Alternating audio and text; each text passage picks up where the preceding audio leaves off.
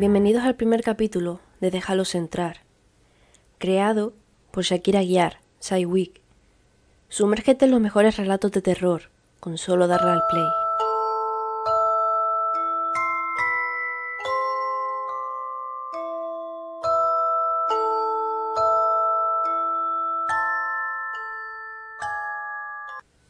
Hoy os contaremos la historia de la mulata de Córdoba. Se dice que por los años de la Inquisición y el Santo Oficio en la ciudad de Córdoba, Veracruz, México, vivía una mujer mulata muy hermosa, llamada Soledad. Nadie sabe bien quiénes fueron sus padres o familiares, pero para su mala suerte tuvo la desgracia de nacer mulata, que es la mezcla entre indios y negros, dos razas que no tenían derechos y eran mal vistas por la sociedad en ese momento. Este rechazo provocó que Soledad siempre fuera un poco solitaria. Pero por alguna razón se empezó a correr el rumor de que era buena para curar por medio de hierbas y rituales.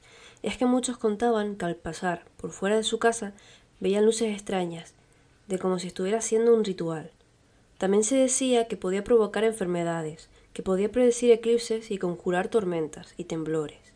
Muchas mujeres del pueblo le tenían envidia y decían que tenía el poder de hacer que todos los hombres se enamoraran de ella, a tal punto de pedirle matrimonio. Todo esto hacía que fuera señalada como una bruja, y que incluso hasta dijeran que ella tenía un pacto con el mismísimo Satanás. Se dice que en una ocasión fue a la iglesia, el alcalde de Córdoba en ese entonces, y quedó tan enamorado de ella, que le dijo muchas cosas bonitas y entre ellas le pidió matrimonio. Pero ella no estaba interesada en tener pareja, y menos en un hombre tan mayor, así que lo rechazó. Al parecer esto le dio el orgullo al alcalde, quien después de eso quiso vengarse de ella, ya que nadie lo había rechazado nunca, y menos alguien con tan poco valor. Así que se fue a la iglesia y utilizó todos los rumores que habían en contra de ella para acusarla de brujería, y de que ella le había dado una bebida para que perdiera la razón.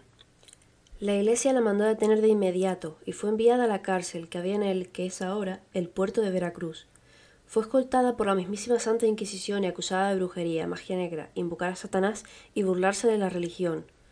Muchas de las personas del pueblo fueron llamadas a testificar, pero todos solo fueron contando los rumores que escuchaban sobre ella, y hasta agregándole de más. Así que fue condenada a ser ahorcada en la plaza por brujería. Entonces cuenta la leyenda que mientras los demás presos pedían perdón y se arrepentían de sus actos, ella encontró en el piso de su celda un pedazo de carbón, con el que comenzó a dibujar un enorme barco en la pared. Era un barco tan hermoso que los guardias hacían turno todos los días para bajar a su celda, a ver qué nuevo detalle tenía. Poco a poco se volvió un dibujo tan realista que parecía que en cualquier momento el barco iba a zarpar. Entonces se dice que un día, después de una fuerte tormenta, la mulata le preguntó a uno de los guardias que qué creía que le hacía falta su barco. A lo que el guardia respondió No creo que le falte nada, solo andar.